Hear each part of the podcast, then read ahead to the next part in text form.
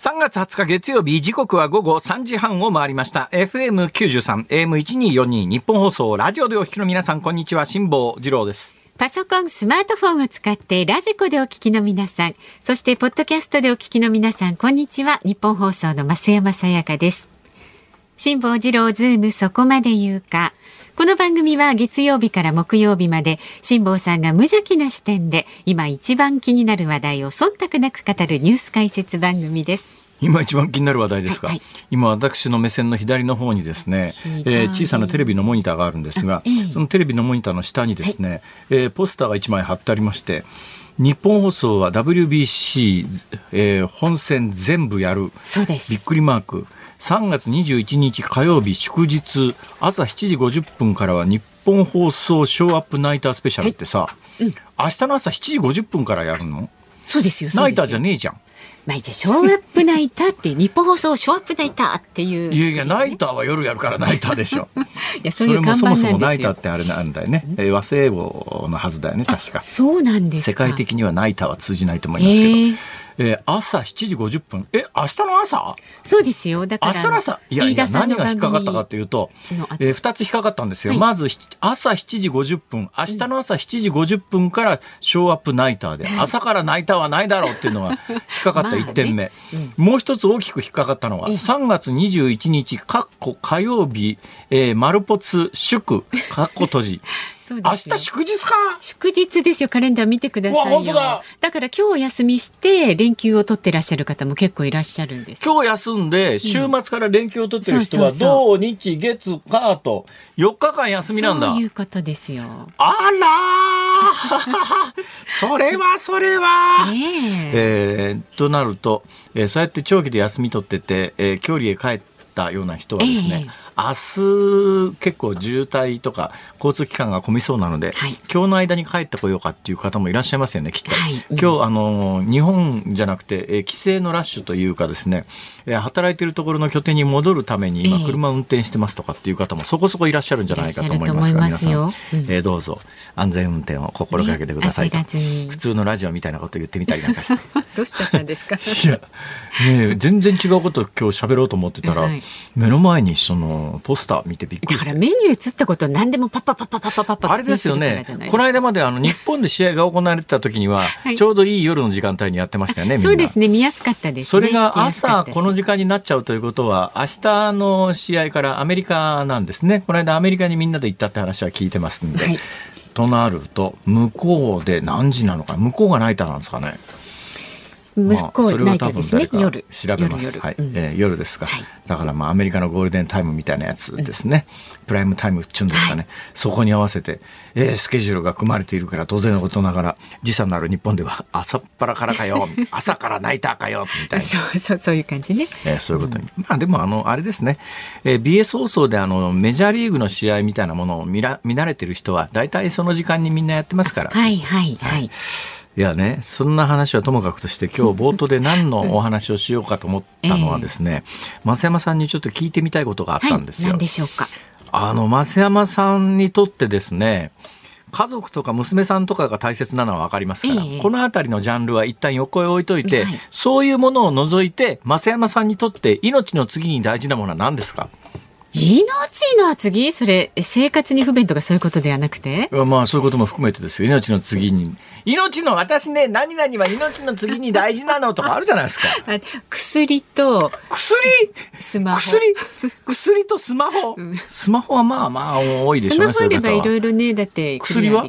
薬は結構あのこの花粉症だったりなんだったりね自分がね常備してないとすごい不安になるんですよ。今は何ですか？薬漬けなんですか？薬漬けって言い方が悪いですけどあの薬を持ってることでも安心するみたいなね。あ使うか使わないかともかくそう。いえばなんか私ここできここへ来て座って体調が悪いって言った瞬間になんか出てくることが多いです私もよね。何度かね処方したことありろます。んな種類の薬をどんな病態にも耐えられるという。ですごいねなんか薬屋さん始めた方がいいんじゃないですか、さて薬剤師の免許が必要ですね。もうね薬剤師憧れますけど。そうですかいやー私命の次にな大切なものは。今スマホってありましたよね、はいはい。でスマホは確かになくすと面倒くさいんですよ、これが。ただあの幸いなことにスマホはロックがかかってますから、えーまあ。はい。えーどなたかが拾われても情報が流出する可能性はまあまあないとは言えないですけどね、うん。ロックも解除できなくはないですから。そう。ただ私の場合はですね、過去スマホはなくすというのを何回もやらかしてますんで、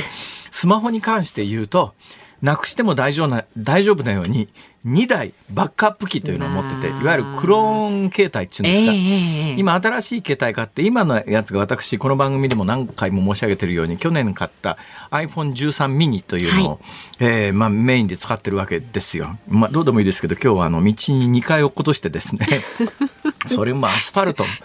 原付きで走ってて原付きに取り付けたスマホホルダーっていうのがあるんですが、はい。この原付きに取り付けたスマホホルダーっていうのは、えー100円ショップで200円で売られてたやつでクリップみたいにパコって挟むやつなんですが、それで今日バイク走らせてたら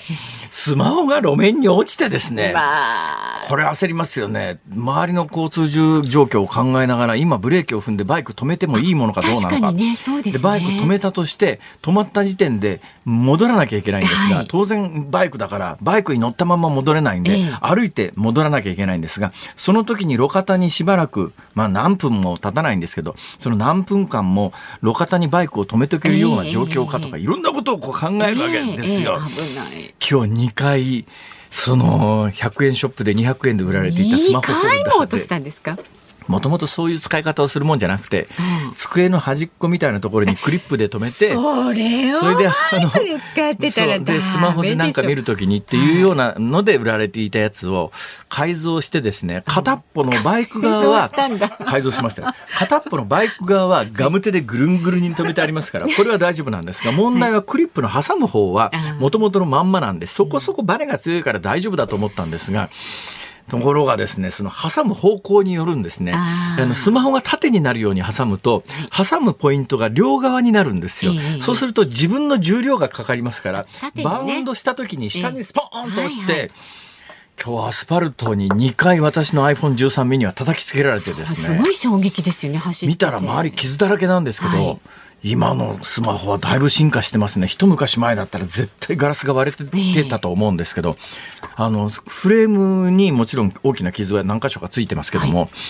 あのまあ落ち方も良かったのかもしれませんが、ガラスは割れずに。無事だったはい、んです無事だったんですよ。2回回収に成功して。2回もねまあそんなことがあるんで、まあ、かつてスマホはなくした経験もあるので、スマホなくすと面倒くさいなという思いがあるんだ。あるもんですからその iPhone13 mini を買った時にその前に買ってた、えー第2世代の iPhone SE っていうのがあるんですが、ええ。第2世代の iPhone SE は SIM カードを抜いて Wi-Fi 専用機、ええ。でそのさらに一つ前が iPhone8 プラスなんですが、この iPhone8 プラスは画面が大きいので、はい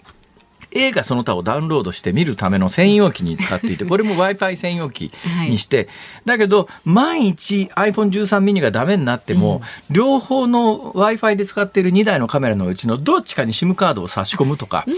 まあ Wi-Fi ならしばらくそのまま使えるので、ですねえーバックアップ機、クローン Wi-Fi、クローン携帯って言うんですけど、全く同じ携帯ですね。気をつけてくださいね。このクローン携帯というね、やつをですね。はい奥さんが内緒に作って LINE その他のやり取りを全部見ちゃうというケースが 世の中にはあるらしいですから。恐ろしいですねあれは怖いですよ、クローン携帯は。同じものですから、だからショートメールとか全部入りますからね、あれ。うんバレちゃうバレちゃうんですよ。いや、私そんな気をつことけてくださ私は大丈夫なんですけど。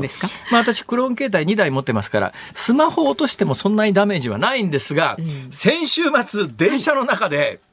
命の次に大切な、ねスマホは大丈夫なんです。スマホ以上に今、私にとって大切な手帳というやつを落としてしまいまして。なんかちっちゃい黒いのをお持ちいつも持ですよね。ってますよね。いつもはいはい。あの手帳に私スケジュール全部書き込んであるんですよ。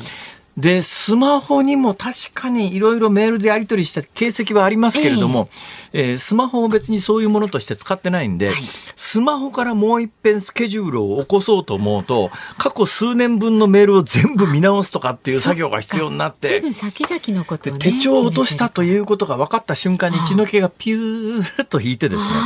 私の、私はその手帳を落とすのが怖いもんですから、手帳にちゃんと連絡先も書いて、連絡先も書いて、うんこれ落とした人は、あの、中にお金が挟んでありますから、うん、このお金差し上げますからとにかく連絡だけしてくださいと。書いてあるんですか？そういうふうに。はい。辛坊治郎って？はい、それ以外そうそれ以外にも、えー、あの謝礼を差し上げますんであのとにかく私のうん手帳を拾った方は届けてくださいって、えー、あの電話くださいって書いてあるんだけども、はいはい、来ないんですよ。あら。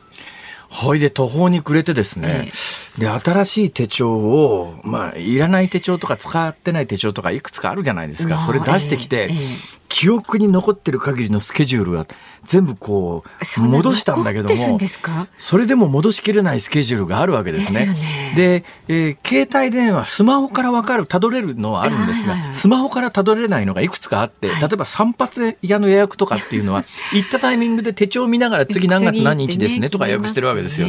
歯医者の私なん3ヶ月に1回ぐらい歯の掃除に行くんですが、はい、3ヶ月に1回の歯の掃除もメールでやり取りしてないんですね。うん、で、1回行った時に次いつにしましょう。そういう、スマホにデータが残っていないスケジュールっていうのが結構あって、記憶に基づいてどんどん復活していったんだけども完全には復活しきれなくてそうでしょうね。途方に暮れて、はい、それで一計を案じてですね、はい、ツイートに私のツイートっておかげさまで16万人ぐらいのフォロワーの方いらっしゃいますから、えー、あるいはもう YouTube だと24万人ぐらいね、あの登録してらっしゃる方がいらっしゃるんで、ツイッターかあるいは YouTube かなんかで、私と手帳を落としてしまいましたと、うん、スケジュールが全部ぶっ飛びましたと。で私に何か仕事を依頼してるとか私と関わり合いのある人は、申し訳ないけれども、ツイッターに書き込むなりえー、連絡をしてくださいというのを書こうかなと、もうそこまで言ったんですね。はい、で、さらにはですね、そうだ、月曜日に日本放送があるなと、月曜日の日本放送のオンエアで、僕は全部今スケジュールぶっ飛びましたから、私と関係のある人はみんな何らかの形で向こうからアクセスしてくださいと、はいはいはい、そちらからアクセスがない限り、こちらからアクセスができない状況ですので、もしかすると、あの、公演その他の仕事を全部飛ばしてしまうかもしれませんから。それは向こうも先方も焦りますから、ね、いうのを今日オンエアで言おうかなと腕をぐるぐる回して昨日の昼にですね、はい、八方手を尽くして、落とした可能性のあるところ全部電話その他駅とか？そうなんです。今、そしたらですね、はい、駅の落とし物って電話の受付もやってらっしゃいますけれども、それと同時に主流はですね、チャットとかっていうので、インターネット上のやり取りみたいな。だけどこれ、何月何日どこそこでどうやって落としましたみたいなのを書き込んだ時に、向こうからの返信がいつになるかわからないと。うん。それはそうですね、うん、向こうもそういうチャットを見てですね、返信するのをリアルタイムでやってるわけじゃないので、えー、ところがまあそういう機能が充実しているがゆえに、うん電話がつながらないんです。おそらく、そういうところでね、お金がかかるんで、オペレーター雇うと、オペレーターの数を減らしてるんだと思いますよ。まあ、電話かけてもかけても、つながりゃしねえがな、これが。ところが昨日の昼に、やっとつながったんです。よかった。で、これこれこういう状況でこの電車だと思います。何月何日の何時頃この電車の中で落としましたって言って、終着駅に電話をしたら、ありましたがね、これが。よかった。です、はい、誰かがじゃ届けてくださったかなんかですよね。だからいや届けてくださったんじゃないんですよ。多分ね、えー、最後こう電車全部終わりますよねで、まあ、車庫に入ったかどうか知りませんけれども、そこで一番最後の掃除してる人が見つけたみたいです。そうで掃除してる人が見つけたんで、うん、そのまんま駅の落とし物ルートに乗ったんですね、うん、駅の落とし物ルートに乗ったということはつまり、うん、私手帳に拾った人はあのこの電話番号に連絡をしてください、お礼差し上げますからっていうところは多分ね、無視されてるんだと思いますよ。見てないのか。見てないか見てたとしても通常の落とし物のルートに乗ってしまったがゆえに連絡が来ないんですよ。だ一般に例えばその場とかうん置き忘れで、ね、レストランで置き忘れたとか、ね、えそう。あの道端で落としましたみたいな時に拾われたら、うんうん、あの連絡先書いてあるから、ね、連絡をくださった可能性はあるんだけども、はい、通常の落とし物のルートに乗ってしまったがゆえに連絡が来ないと。いう事態になったんですよ。まあ、これが週末2日ぐらいね 最後見つかるまで本当に冷や汗たらたらで、今日来たら日本放送のラジオも使って総動員で自分のスケジュールを取り戻そうと。まあ結果言ってますけどね放送でもね。まあそうですね、うん、ということで手帳が復活しそうですのでもう連絡くださらなくても大丈夫です。よかったです。はい、まあ取りに行くわけですねしかるべきところにね。そういうことです。はい、えー、いうことになっております。まあお疲れ様でございました。長い週末でした、ね、あなたにとって命の次に大切なものは 何ですか？そんな綺麗に家族はの除く、はい、本当に、増山さんは薬だそうですそうです、ね、薬中ですね。やめてくださいその言い方は。どうぞ先進んでください、はい、では株と為替の値動きお伝えいたします。今日の東京株式市場日経平均株価反落しました。先週の金曜日に比べて388円12銭安い。2万6945円67銭でしたアメリカで経営破綻する金融機関が相次いだことをきっかけに景気悪化懸念が強まりましたおよそ2ヶ月ぶりに2万7000円台を割り込みましたまた為替相場は現在1ドル132円ちょうど付近で取引されています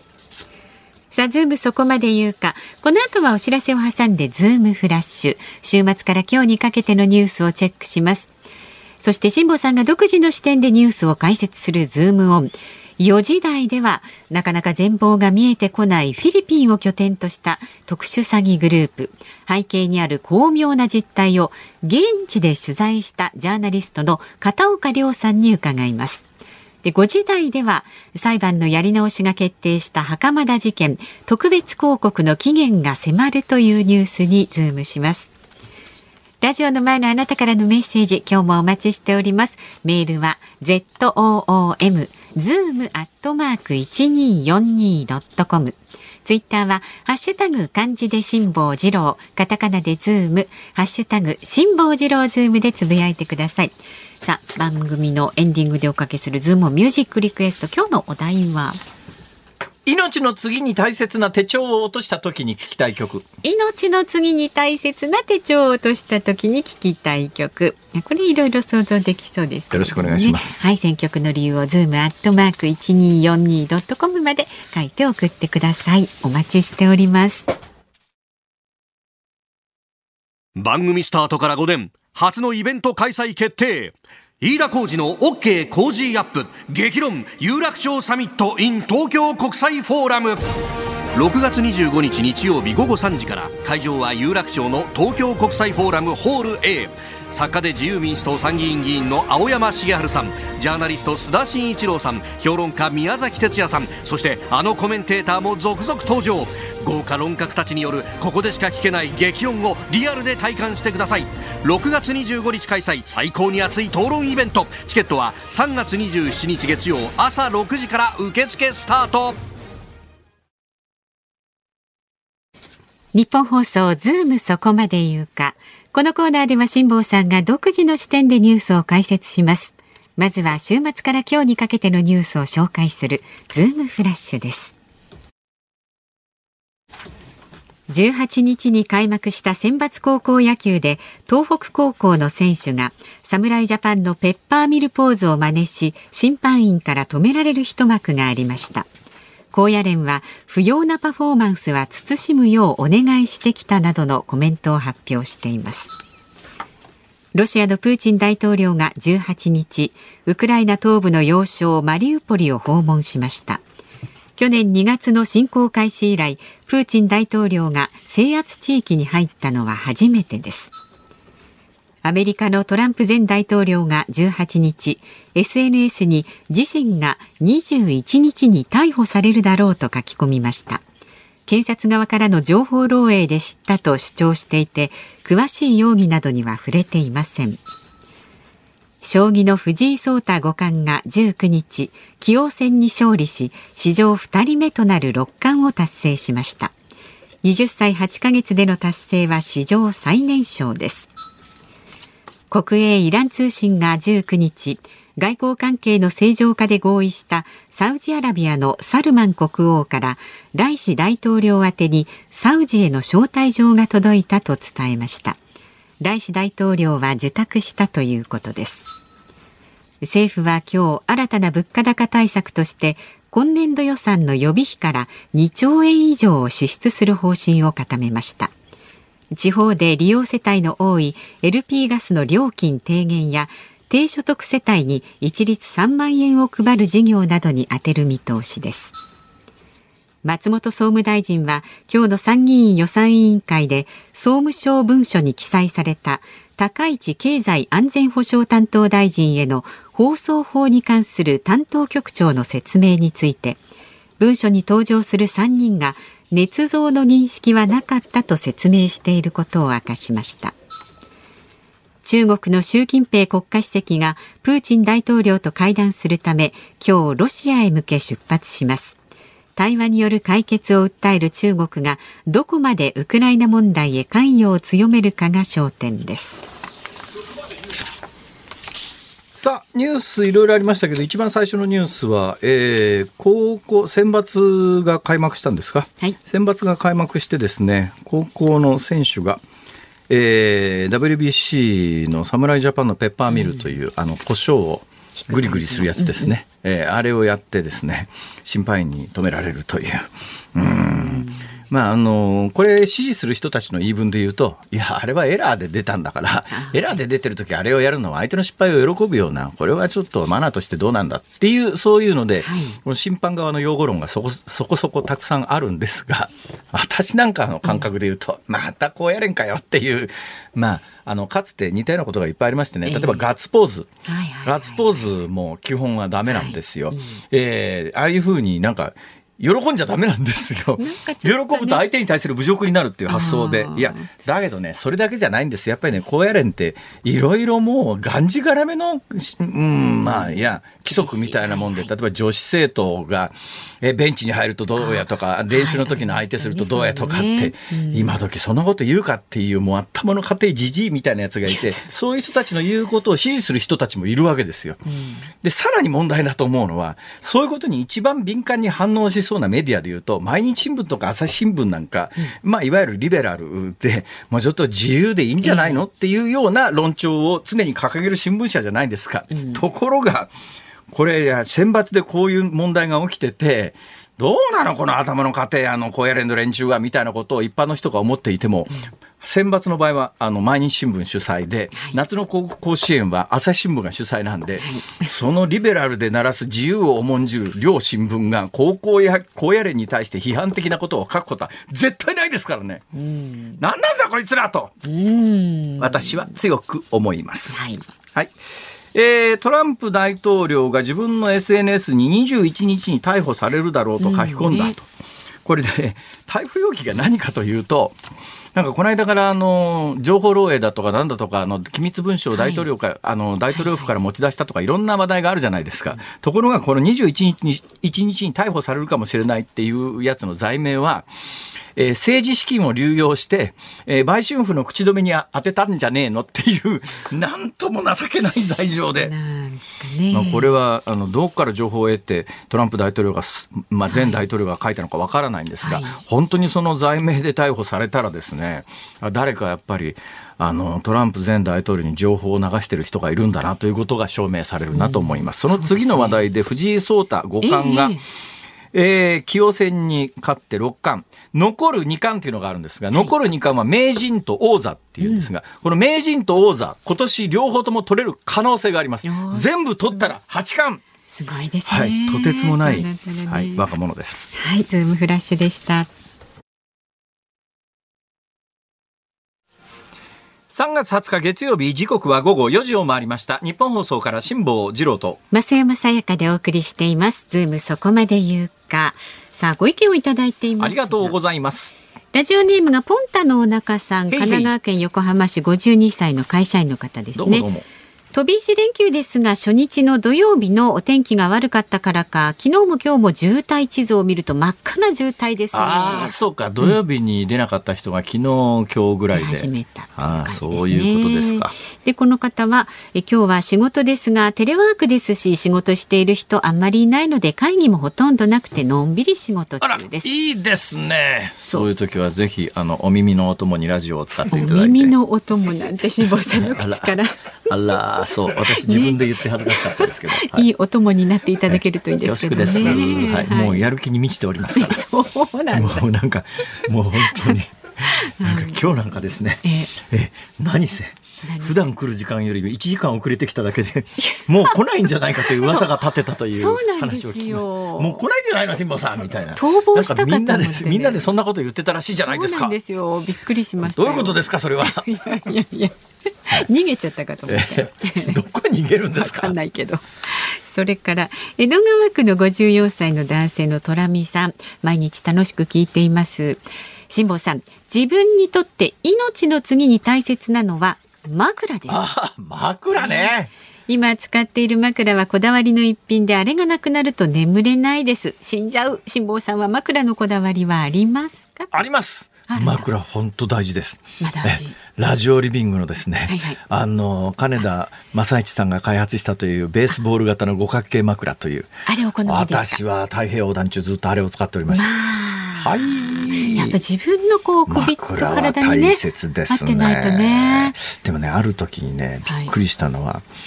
うちの娘かな成人したんですよ、はい。なんか今までために貯めたお金っていうのがあってですね、うん。ある日これを使うのって言って、うん。どこ行ったかというと、枕の高いすっごい高い店あるじゃないですか、はいはい。枕なんか自分で作ってくれるやつ。注文して自分用に作ってくれる。ここで枕抱えて帰ってきてあのさ え？そそれ？みたいな。いやでもなんかこう正しい選択じゃないですか。大人になってこれから頑張ってこうっていう時に。枕買いに行きますか？枕ですか？まあ枕は大事ですけどね。いやなんか聡明な感じなええ。お嬢さんで、ラジオリビングの枕素晴らしいです。そうですよ、はいぜひね、ええ。はい、ご検討ください。さあ、えー番組ではね、まだまだラジオの前のあなたからのメッセージをお待ちしております。ニュースに関する疑問でも、辛抱祭の質問でも、まあなんかね、昨今思い当たることがありましたら、メールは。昨今思い当たることがありましたらって またざっくりした言い方だねそれ。ええ何でも結構です。メールは z o o m zoom アットマーク一二四二ドットコム。ツイッターでもつぶやいてください。ハッシュタグ辛坊治郎ズームでつぶやいてください。さいお待ちしております。さあこの後はなかなか全貌が見えてこないフィリピンを拠点とした特殊詐欺グループ背景にある巧妙な実態を現地で取材したというジャーナリストの片岡亮さんに伺います。ニッポン放送がお送りしています辛坊治郎ズームそこまで言うかこの時間特集するニュースはこちらですフィリピンを拠点とした特殊詐欺グループ金庫番とみられる女を強制送還。各地で相次いだ広域強盗事件で犯行を指示した疑いがある渡辺裕樹容疑者らが率いたグループのメンバーとされる山田理沙容疑者が17日フィリピンから強制送還されました。全国を震撼させたこの事件ですが渡辺容疑者らの強制送還から1ヶ月以上が経ってもなかなか全貌が見えてきません。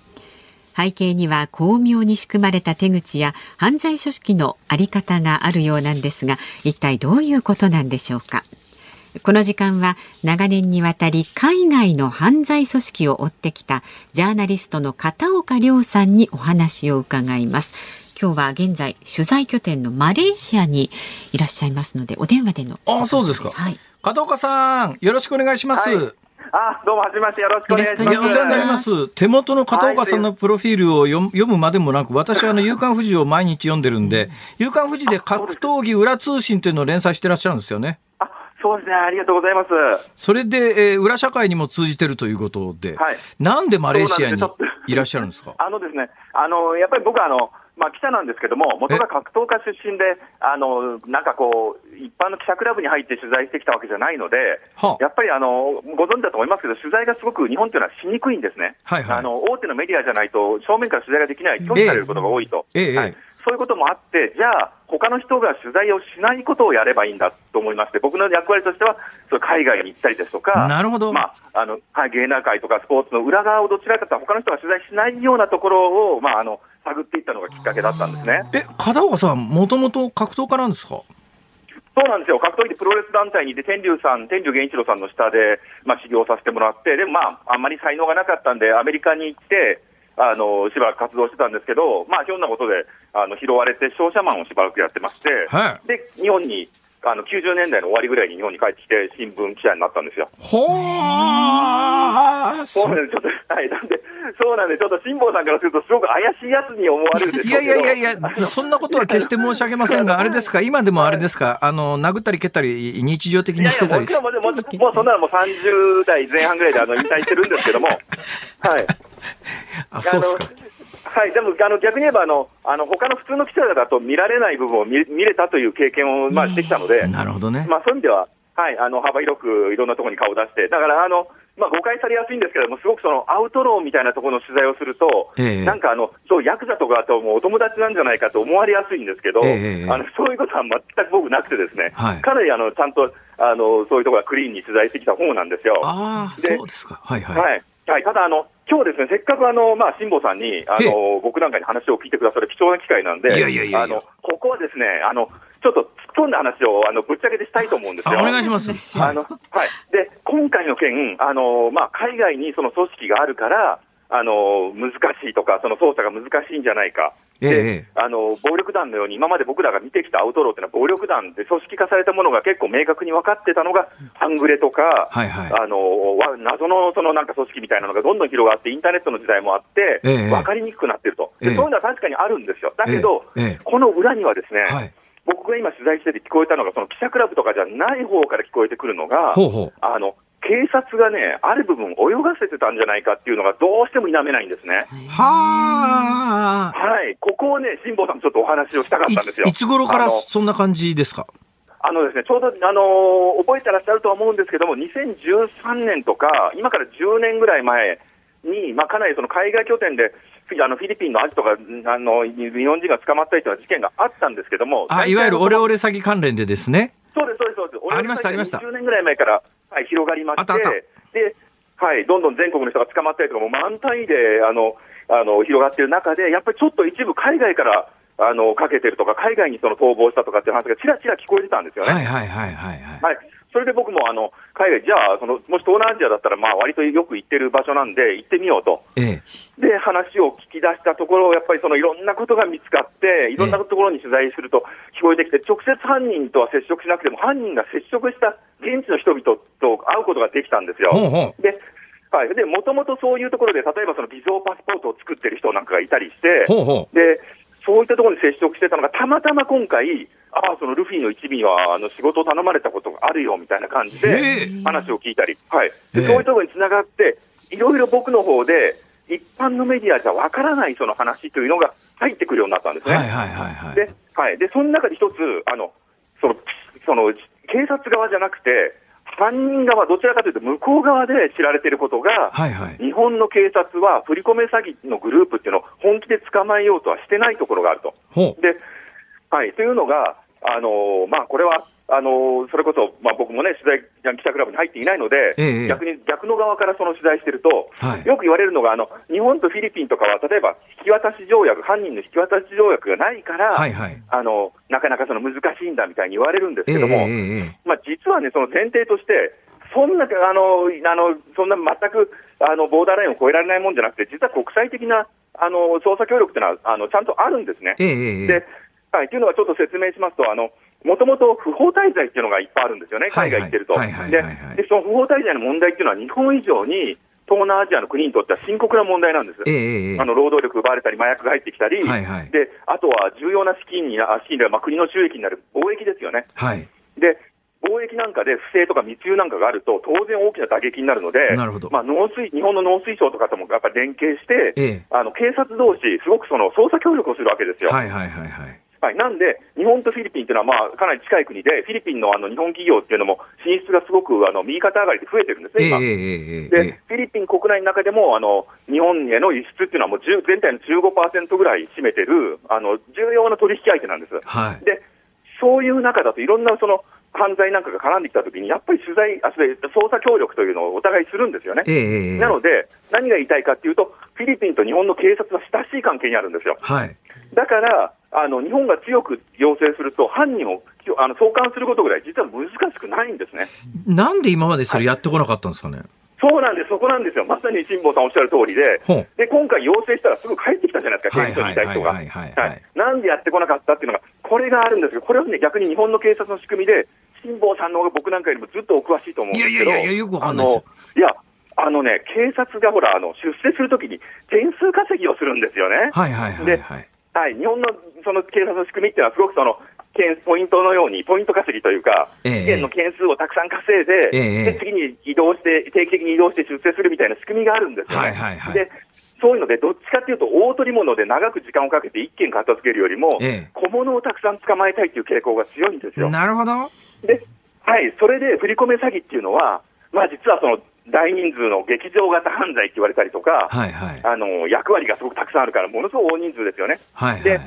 そういうので、丸ごと捕まえるよりは、小物をたくさんずーっと捕まえられるっていう、警察にとっては結構都合のいい事件ってははいうのが前提にあるんですね。これはあの本当暴力団とかもあの古くはそのじゃあ一発一括で暴力団を摘発すればいいじゃないかと言ってもそうしなかったじゃないですか。はいはいはい。やっぱり、はい、やっぱり実際事件を起こした人からあの小物を捕まえてって、そこはまあ暴力団もある程度必要額みたいな部分もあるからみたいな感じで、ええちょっとこう、どこかで裏では、あの、なあなあにやってきた部分みたいなのが、日本社会ってやっぱり歴史が長いからあったと思うんですよね。なるほど。で、はい、それがやっぱりその、犯罪グループ、海外の犯罪グループだと確かに語学がむむ面倒だったり、外務省に、まあ、いろんな要請をしてもらうっていうのは確かに面倒くさいんですけども、長年ここまで20年ぐらい振り込め詐欺を海外でどんどん拠点ができてるのに、はい。放置してきた背景っていうのは、向こうの犯罪者グループ側からすると、ええ。日本の警察はここまで追ってこない理由があるんだよと、それは下のものを泳がせて、で小物をたくさんずっと捕まえてくれる、まあ、あののどっちかというとその、変に言い方すると、容疑者養成所みたいなのになってるから、これは警察にとって都合がいい話なんだよ、点数を稼げる、犯罪者が多い方が助かる、でこれはもちろん表で言えないです、警察も絶対認めないですよ、こんな話。えええ、だけど、少なくともその悪いことしてるやつらはそういう認識でずっとやってきたからこそ、あのこれが成り立ったんですよね、海外拠点にして、闇バイトを雇って。いやいや、で今、あの、片岡さんは表ではこれは言えないけどって、ラジオで堂々とおっしゃってますけど。まあ、まあ、でもね、おっしゃってることが一部私も、私の経験からも理解できるのが、よくあの、暴力団で、あの、警察が点数稼ぎしたいなと思うと、あの、知り合いの暴力団員と話をして、どっかのコインロッカーにピストルを放置させて、えーきはい。ピストル摘発するみたいな話は、それは私も聞いたことがありますから。あそうなんそこでそこで僕も言ったんですよ、あの辛坊さんの方が多分お詳しい、そういいう話がやいやいやいやいやいや詳しくないです。詳しくないです。全然詳しくないです。まさになんです、まさにそれなんですよ、それを今度、この振り込め詐欺グループでも、やっぱり警察は暗黙の了解で、下のものを捕まえておけば、またそいつらは新しい下のものを作って犯罪をすると、はいでそれを捕まえて、ずーっとそれが繰り返しやれるから、大元の線を取り締まることっていうのは、後でいいという認識がうっすらあるんじゃないかと、まあ、明文化されてなかったとしても、あるだろうと。うんなるほど。いや、まあ、あのはい。そうですね。だから今回ちょっとみんなが一瞬本気になったのは強盗殺人で死者までが出ちゃったっていうんで、それでまあちょっと本気になってフィリピンも送還してざるを得なくなったようなところがあって、それが通常のはい。振り込め詐欺だけだったらっていうか、私も実は振り込め詐欺の被害者の人で、えー あの、いやいやいや、そうじゃなくて、ひ振り込めえー詐欺の被害者の人と話を聞いてたら、その人が言うには、あはいはい。あの、はい。いや、それどう考えたって目の前で犯人逮捕できるだろうっていうところで、電話代われって言った警察官が、そこで相手に暴言吐いて、あの、摘発できなかったっていう話を私ね、聞いたことがあってですね、はいおいおいみたいなことが、まああったんで、片岡さんがおっしゃってることが全部真実かどうかはともかくとして、おっしゃってることのニュアンスは非常によくわかります。そうなんですよ。もちろんね、これは全部じゃないですよ。もちろん海外の捜査が難しいっていうのはもちろんあるんですけども、ええこういう見方も一つあるっていうのはやっぱりあって、で、ただもちろん、あのーそのやっぱ海外にやっぱり逃げていくっていう、逃げていって、そのそこはそ捕まえにくいっていうのはもちろんあるんで、はい。で僕も今回、あのそれで接触したのは、逃がし屋っていうあの日本人の方なんですけど、日本人ですか？もう20年ぐらい、日本人なんですよ、これが。うんうんあの ID, パ ID とかパスワードパスポートとかをあの偽造して、日本人を逃がすっていう、あの役務役を、役というか、まあ、闇稼業ですよね、あの、パスるんですよ。パスポートの偽造に関してちょっと聞きたいんですけども、パスポートの偽造のプロって言いますよね。よく映画なんかに出てくるじゃないですか。はいはいはいだけどはい今日本のパスポートってあの、IC チップが入ってるから、このパスポートはそう簡単に偽造できないんじゃないかと思うんですが、どうなんですかね？まさにそう、おっしゃるそうなんです。これね、あのよく、なんかまあ、例えばひろゆきさんとかがいろんな人がいろんなところで言ってて、まあ、東南アジアとかじゃパスポート偽造は余裕だからねとか言ったりするんですけど、実はこれは日本だけじゃなくても、ええ今、すごく難しいんですね。でなんでかというと、情報がそのやっぱりインターネットで一つのデータベースに入ってるからで、ええなので、あの一体になっているのがレジストあの、そういう行政の中にやっぱりスパイとか賄賂を渡せばやってくれる仲間がいて、はい。それでそこの登録をしないと成り立たないので、だからあの、なるそれが簡単な、簡単って言ったらまああれですけど、難しいんですけども、そこまでできないと成り立たないんですよ、これあ。要するにパスポートの現物を物理的に偽造するのは今もほとんど困難なので、パスポート発行に至る、えーそうなんで国籍であるとか、なんかそういうところの偽造をしないとダメだってことですね。そうなんですよ。で、これがやっぱり、あの、とそのフィリピンとか、まあ、マレーシア、タイなんかでも問題になっていて、ええどんどん今摘発してるんですね。でどどうなんですか？例えばね、例えば私がね、もう海外に逃亡中で、フィリピンにいて、はいお金がもうお金があると。それで日本のパスポートだともうちょっと移動するときに危険だから、フィリピン人になってフィリピンでパスポートを正式に発給してもらってみたいなことができますか？できるんです。できるんです。それでお金さえあれば、おおよそ僕が調べたり聞いたりしたところだと、おおよそ200万円ぐらいあったらできます。で、ただし、はいただしがつくんですよ。はいなぜじゃあ、その、あの、ガーシーみたいな人とか、最近言われてる人とか、あと今回の犯罪者とかがなぜそれをやってなかったかっていう理由があるはいはいはいはいこれが一つポイントなんですよ。ええまずそのやるのやるのがもちろん簡単じゃないっていうのはあるんですけども、なぜその逃がし屋に頼まなかったかっていうと、はいこれね、アウトローに依頼すると、それが弱みになるんですね。はいはいではいはい。ほとんどのケースは、それを理由に、定期的にそのやっぱり口止め料みたいにお金を払わなきゃいけないんですよ。ええはい、なので、簡単に作ったから、あじゃあもうこれでこれっきりね、ありがとうって言って、もう登録もしてくれたねじゃないんですね、その後もいろんなとこから話が漏れて、あんたそれで摘発されるから、毎月いくらいくら払いなさいっていうのがついてきちゃうんですよ。なるほど。そうなんですだから悪に取り込まれちゃうんですよね。はいはいはい。よくありがちな、ははいい、なので話です、ね。そうですそうですえまさに、だからその裏に入れば、さらにそのやっぱりそこは簡単にあのものをやってもらう世界じゃないので、ええそのルフィのグループも僕が話を聞いた逃がし屋に依頼を仕掛けたんですけど、その事情を聞いてやめてるんですよ。えはははい、びっくりですよね。いや、ちなみに片岡さんも今、本拠地をマレーシアに置いてらっしゃるじゃないですか。はいやっぱりにに逃げてたりなんかするんですか、え僕ですか、はい。いやいや、僕は何も別に普通にちゃんとビザを取って、ねもちろん来てるんですけど、にやっぱりあの周りでね、ビザの問題っていうのは一番関心が高いんですよね。ええはい、僕は長期ビザで10年取ったんですけど、えすごいっすねまあはい、10年ジャーナリストとして10年取って、2026年にまた次更新がおあの降りるかどうかっていうのは、取れてても次更新ができるか分かんないんですよ。はあ、なるほど。はい、だからそうやって結構ビザっていうのはそう簡単にならなくて、ええやっぱりここの特に東南アジアみたいなのは日本よりもその陸続きでいろんな人が出入りして、ミャンマーから不法滞在が来たりとか、もうかなりのやっぱ関心が日本よりもはるかに高いんですよね。ええええなのでで、それによる犯罪も多いので、不法滞在に関してはあの正直あの、日本なんかよりもはるかに厳しいんですよ。なるほど。はい、だからまあこういうとこ行ったら多分逃げれそうだなっていうけど、僕はそう簡単じゃないと思ってて、ただし、えあのやっぱりその全貌が難しいっていうのは、そのやっぱ暴力団のように組織化されてないので、ルフィのミルフィのグループみたいなのは、やっぱり最後の黒幕みたいなのがいるとすれば、ええそこを摘発するのはかなり難しくて、えでそれが唯一鍵になるのがお金の流れなんですね。えはいはいはいはい。はい、で今あの、CR 制度っていうのが、CRS 制度っていうのがあって、国同士でその銀行間のあの口座共有共有とかをするようになって、ええ5年ぐらい前からだいぶそのマネーロンダリングとか難しくなってきてるんですよ。はいはい。はい、僕も海外口座全部あの情報を出さなきゃいけなくて、日本にも出さなきゃいけなくて、ええはい、そういった義務が出てで、だいぶその厳しくはなったんですけど、でこれがどれぐらいその今後、日本でもその取り締まりに対して役に立つかっていうのは、まあ、それも含まれて、多分マイナンバーなんかも関連してると思うんですよね。ああ、はいはいはい。はい、いろんなことにつながってると思うんですけども、そねこの金の流れ次第では、ええやっぱりそれを凍結するっていうことが、もし日本がもっとできるようになれば、ええあの犯人はそう簡単に逃げれなくなると思うんですね。なるほど。今回の事件なんですけども、今回の事件で、はい。あの、逮捕されたところまでは、その逮捕されたのはもう何年も前の、いわゆる振り込め詐欺の容疑で日本国内で逮捕されて、フィリピンから帰国した4人のその後、まあ関連して何人かまた新たに逮捕されましたよってニュースがありましたけども、はい。本体の方がどうなってるのか全然報道されなくなっちゃったんですけど、これって今後どうなっていくんですかね？いや、これね、あの警察がどこまで追うかっていうので、あのか件数がものすごく広いんですよね。でえそれでもし例えばこれがもっと遡って、彼らが、はい、じゃあもっと10年前にもやってましたとかなってくると、じゃあ警察は何やってたんだって話になって、えはい。その全貌をどこまであの捜査で追うかっていうところが、警察側もおそらくは完全に決めきれ決めきれてないと思うんですよ。なるほど。で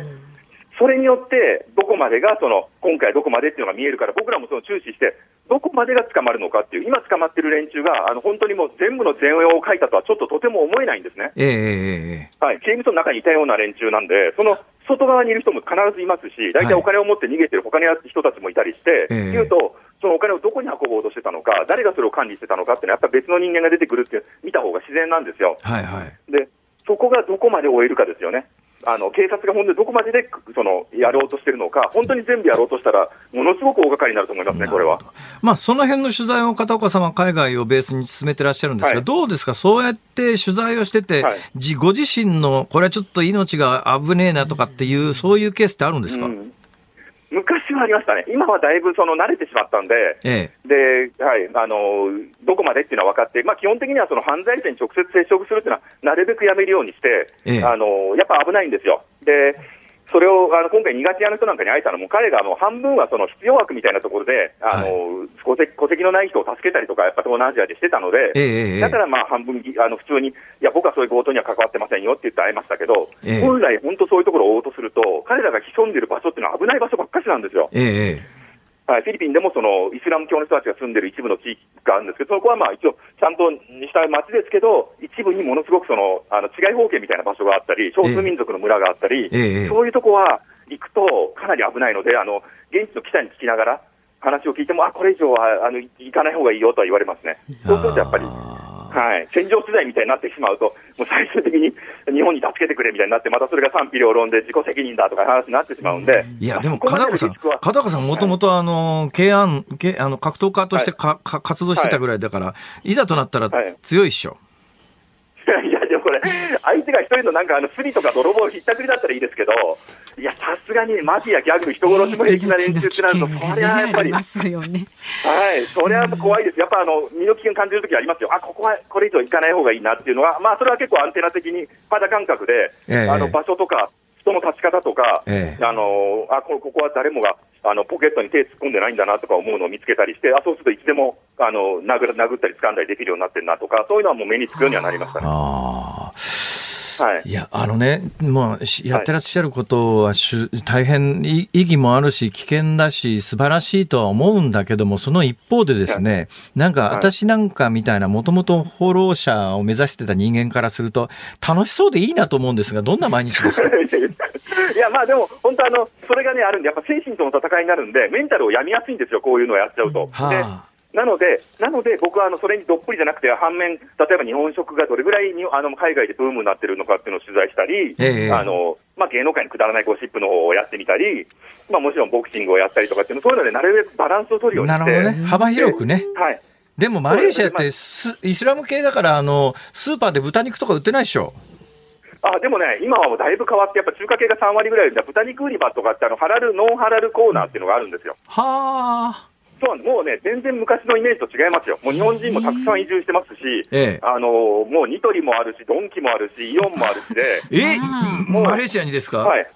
そうなんですよ。もうだからね、本当あの、ホームシックになることはまず僕はないですね。不自由しないですね。マレーシア、はいそうやって聞くと良さそうですね。うんいや、日本より正直、あの、過ごしやすい部分も結構あって、人々がやっぱり、あの、イライラ、イライラしてないというか、あはい。なるほどそこはすごい感じますね。うん、日本のストレスはやっぱり高いなっていくと、もう誰かが怒鳴ってて、あ、ええ。はい。そういったあの、社会性みたいなのの違いも、やっぱり発展と度合い、あの、同時に差が出てきてますね。なるほどね。いやいや、大変面白かったです。片岡さん、ありがとうございました。もう時間が来てしまいましたますぜひまたお願いします。またありがとうございました。よろしくお願いします。ありがとうございますりがと。うございました。今日はマレーシアからジャーナリストの片岡亮さんに伺いました。日本放送辛坊治郎ズームそこまで言うかをポッドキャスト YouTube でお聞きのあなたいつもどうもありがとうございます日本放送の増山さやかです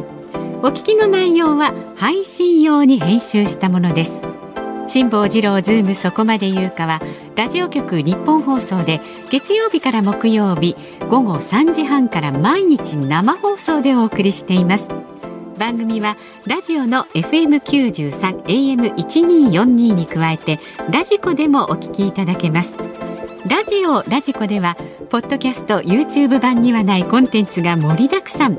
アトムさん吉田由紀ちゃんの中継企画さらに辛坊さんが「夕刊フジ」の気になる記事を解説するコーナーそして辛坊さんが聞きたい曲をお送りする「ズームオンミュージックリクエストなどラジオラジコでしか聞けないあんなことやこんなことがいっぱいです。ポッドキャスト YouTube を聞いた後はぜひラジオラジコで辛坊治郎ズームそこまで言うかをお楽しみください。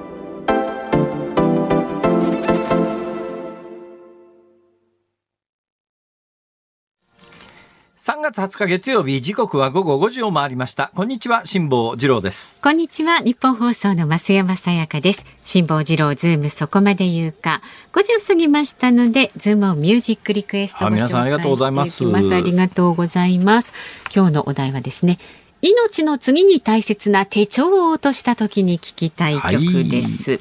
まずは神奈川県の男性の休みたいさんですね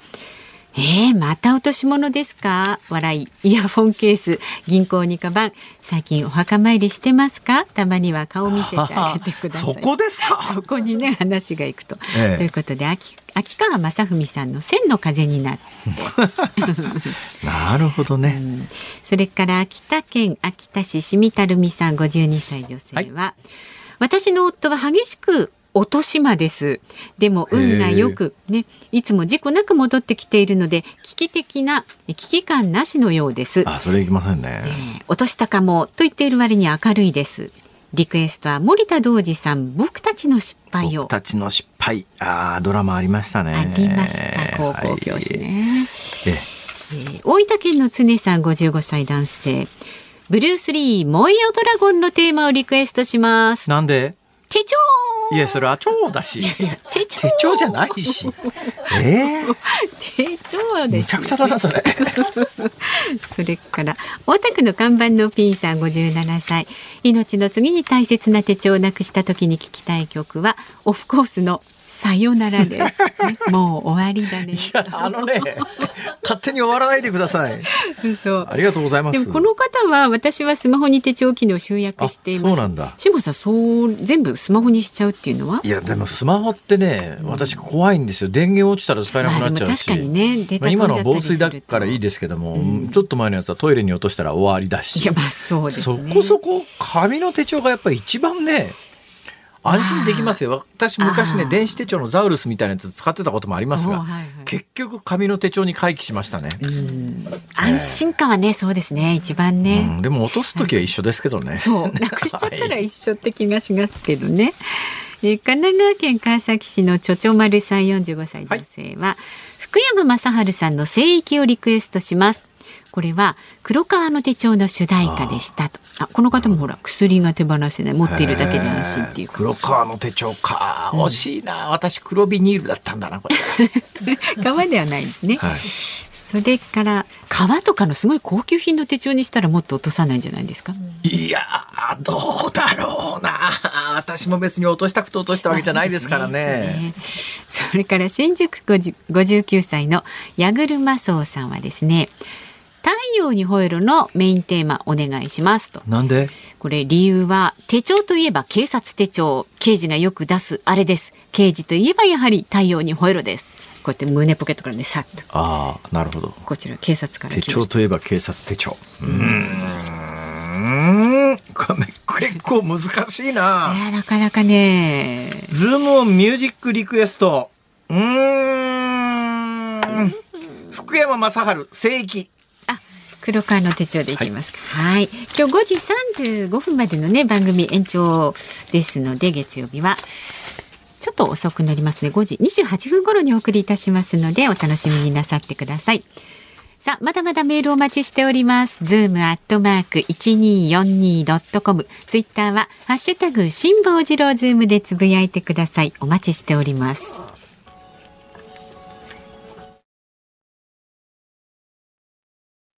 ニッポン放送辛坊治郎ズームそこまで言うか今日最後に特集するニュースはこちらです。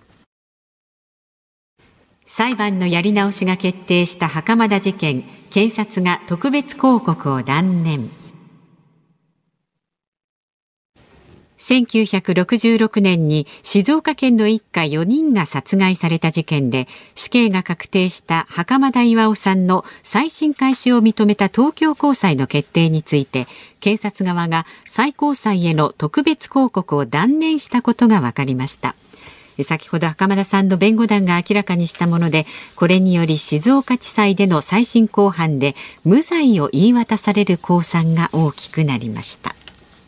さて、このニュースなんですが、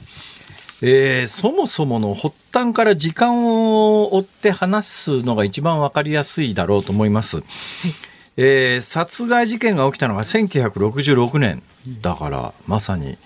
えーえー、日の山の時ですね。そうですね、56年前、ね、増山さんの人生と同じぐらいの時間だというそのぐらいの時間かけてっていうことですね。でね、1966年に、えー、静岡で一家4人が殺害される事件があったんですが、そこで今回、あの、再審開始が認められた袴田巌さんっていうのが、容疑者として捕まるわけですよ。はい、で、証拠は実はほとんどなかったんです。で取り調べ段階の実況があの裁判始まって靴がひっくり返ってですねつまり実際裁判は始まったんだけど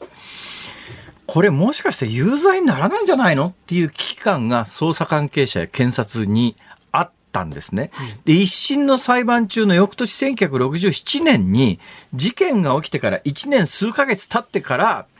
事件現場の味噌屋さんってその味噌だるの中から犯行当時使われたという、えー、血のついたシャツっていうのが見つかってこれが決定的証拠とされて、えー、有罪で死刑判決が最終的に確定するんだけどでも実は当時の警察官にの証言で、いや、事件直後にその味噌だるは徹底的に調べたっていう証言があるわけですよ。はいはい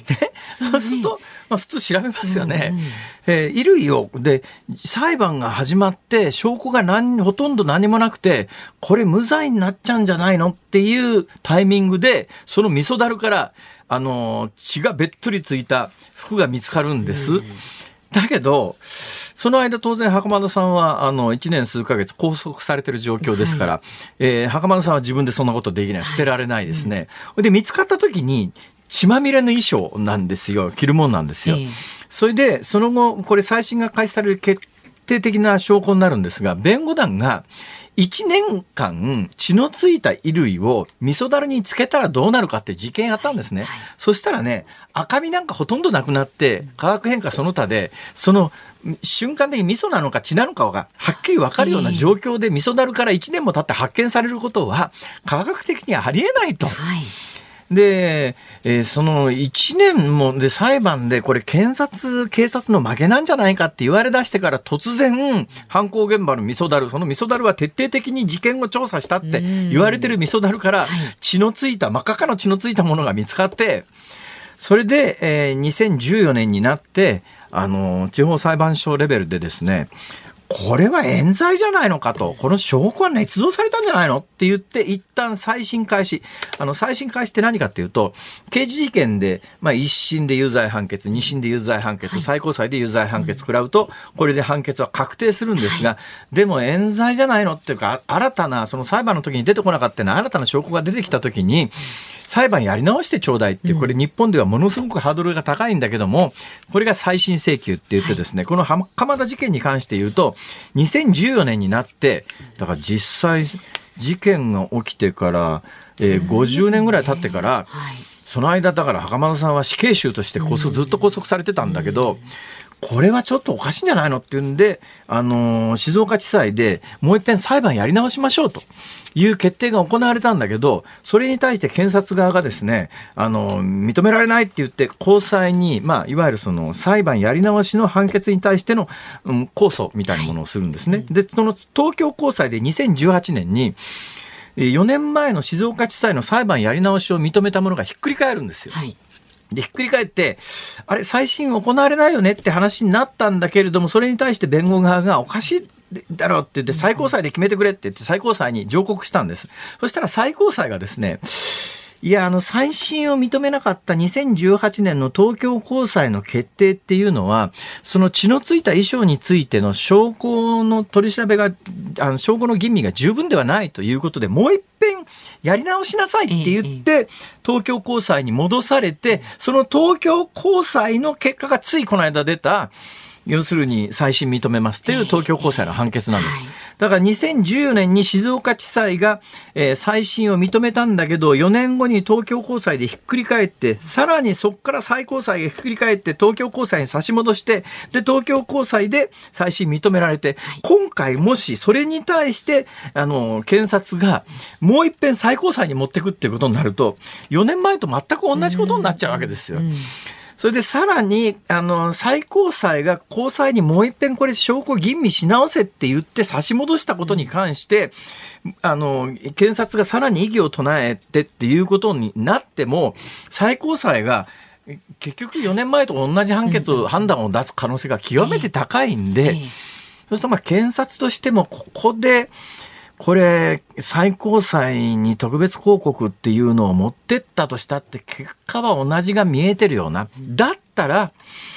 あの、みんなが思ってるんだけど、再審が始まるということは別に、あの、もうそれで、えー再審決定だから無罪ってわけじゃないんですよ。再審っていうのはもう一遍裁判やり直そうって話なんだから、えー2014年にしが静岡あ地裁がもう一遍裁判やり直しって決めたんだったら、もう一遍裁判やり直した段階で検察が何か主張することがあるんだったら主張するタイミングはありますから。はい。で、今後そうなります。で、えー今どんな状況になってるかというと、えー2014年に出した静岡地裁の裁裁判やり直しっていうのが復活して、これであの静岡地裁で近々裁判やり直しが始まります。で、裁判やり直しが始まった場合に、検察の態度はまだ読めないんですけれども、検察が徹底的にやっぱり袴田さんが犯人だって言って、もう一遍裁判をやり直すっていう可能性もあります。え弁護団は当然のことながら無罪だって冤罪だっていう主あの主張をします。で、さらにそこで静岡地裁でえ無罪ということで冤罪が確定、ええ。それからまたそれに対して検察は控訴上告する可能性もあるありますけれども、まあ過去の流れで言うと再審が始まったものっていうのはよほど重要な証拠がないと再審開始が行われてないと、今回もあのさっきから申し上げているように、どうもその最終的に袴田さんが、えー、1900、まあ、当時66年に事件が起きて直後に有罪になっていったのは、捜査機関が証拠をでっち上げたんじゃないの、とまで、えー東京高裁は言ってます。ええで現実に当時静岡でですねいくつも同様の冤罪事件似たような似たような冤罪事件が結構多発した時代があったんですよ。でその時に、え。これマスコミも非常に大きな問題なんだけども、はい。静岡地の警察にいたああの有名な刑事がいて敏腕辣腕刑事っていうんでどんどんいっぱい犯人あげちゃうっていうんではい当時の報道は敏腕刑事だったんですが、ええ今から考えたらおいおい結局証拠でっち上げて犯人作ってたんじゃねえのっていう疑いがあってだけど当時のマスコミ報道は敏腕刑事なんですよ。だからこれはすごい恐ろしいなと思いますね。だからマスコミが敏腕刑事でまた事件解決みたいなことで褒めそやした人がどうも同じ構図で冤罪生んでて、その中で今回この袴田さんっていうのは死刑判決まで受けちゃってるケースなんで、まあさすがにあの、え今回再審までこぎつけましたけれども、再審までこぎつけることができずに冤罪食らって一定期間服役しちゃった人が、はい。いたんじゃないのかなという、わあの疑いも含めてねはい。警察権力というのは恐ろしいですよ。ええもう袴田さんも今87歳で認知症が進んで、はい。もうちょっと日常会話ができない状況で、その人生の大半を刑務所の中で死刑の執行に怯えながら暮らすというですね、ちょっとだからこういうことはもう本当に二度とあってはいけないという反省を込めて検察はじゃあこの事件にどう臨むのかと、まあ今回の特別抗告断念は当然だというふうに申し上げたいと思います。こういうことは二度とあってはいかんと、はい。はい、本当にそう思います。ズームオンでした。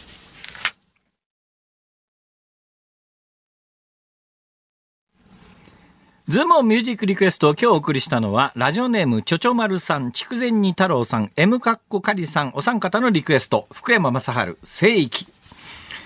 いやー、なかなかあの、眼蓄のある歌詞で、福山雅治さんという人はやっぱりすごい才能をお持ちの方だというのを、ええこれ作詞作曲福山雅治。はい。すごいっすね。決めた。え？決めた何を決めたんですか？俺、福山雅治に生まれ変わる。頑張ってください。頑張ったらなんとかなるんかな。いやいいよね、福山雅うん治。いいよいっね。ぱいあの徳を積んで今徳を積めば 徳を積めばなるんですか私、うちのかみさんに、虫って言われた話はしましたっけ、前。ですか虫し聞いてないですか？あのですね、えっとね、私何でもできるんですよ。家事全般得意だし、まあ、うちのかみさんって割とね、そういうの苦手なタイプなんですよ。それで私、家事非常にうまいもんですから、はい。うん。ある日お家に帰ったんですよ。そしたらものすごい嬉しそうにうちのかみさんが、わかったっていう、何、何わかったの？今日昼間テレビ見てたの。そしたらね、なんか有名な占い師みたいな人がテレビ出てて、その人がこう言うんだって。あのね、人というのは4回連続で人に生まれ変われると。ーね。で、あの、あなたは、人間に生まれ変わるのが4回目だから、人間に慣れてるから、そうやって何でもできるんだと。で、うちのかみさんが言うには、はい。私は人間に生まれ変わるのが今が1回目だから、あの、世の中のことが人間として慣れてないからよくわかんないの。って、え。えだからあんいろいろできないことがあるの。あなたは4回目だから、ね、そうやって何でもできるのよ。だから あなたは、次は虫を、虫って。人に、俺に向かって、あんた次虫だからって虫だから。いいじゃない。消しかなんかされて、えーもう一瞬俺にして次ね虫ですか？命奪われちゃうんだね。そう。うちの奥さんはあと3回連続で人に生まれ変わるらしいです。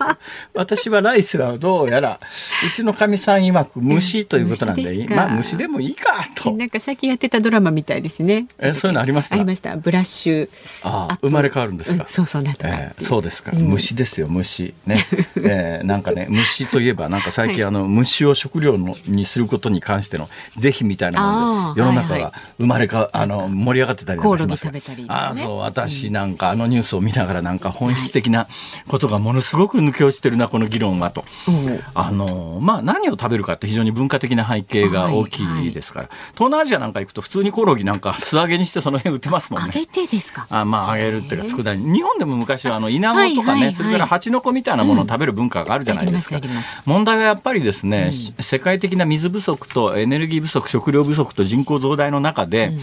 えー虫しか食べられないとかですね例えば魚の養殖に虫から作った餌を食べさせるとか、そういう研究が結構進んでたりなんかして、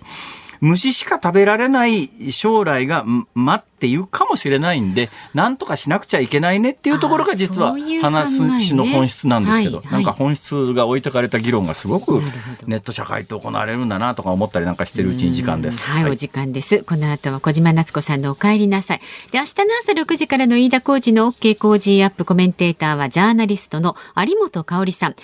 あの WBC 準決勝日本対メキシコの直前ということで現地マイアミを取材中の航空旅行アナリストの鳥海高太郎さんもリード君の番組の途中から始まっちゃうんじゃないの？7時50分からニッポン放送ショウアップナイターでね実況をお伝えいたします朝の7時50分でナイターとはこれいかに。いいじゃないですか。名前なんですよ、番組の。でね、辛坊治郎ズームそこまで言うかは、明日はですね、ヘアメイクアップアーティストの永井香織さん、あの、政治家、男性政治家のメイク事情なんかにズームしていきます。やっぱりメイクしてね、印象良くしないと。ああ、そうですか。まあ選挙近いですからね。そうです。はい。ということでございまして、今週も始まりました。はい辛坊治郎ズームそこまで言うか、ここまでのお相手は辛坊治郎と、増山さやかでした。今週もずっとあるよ。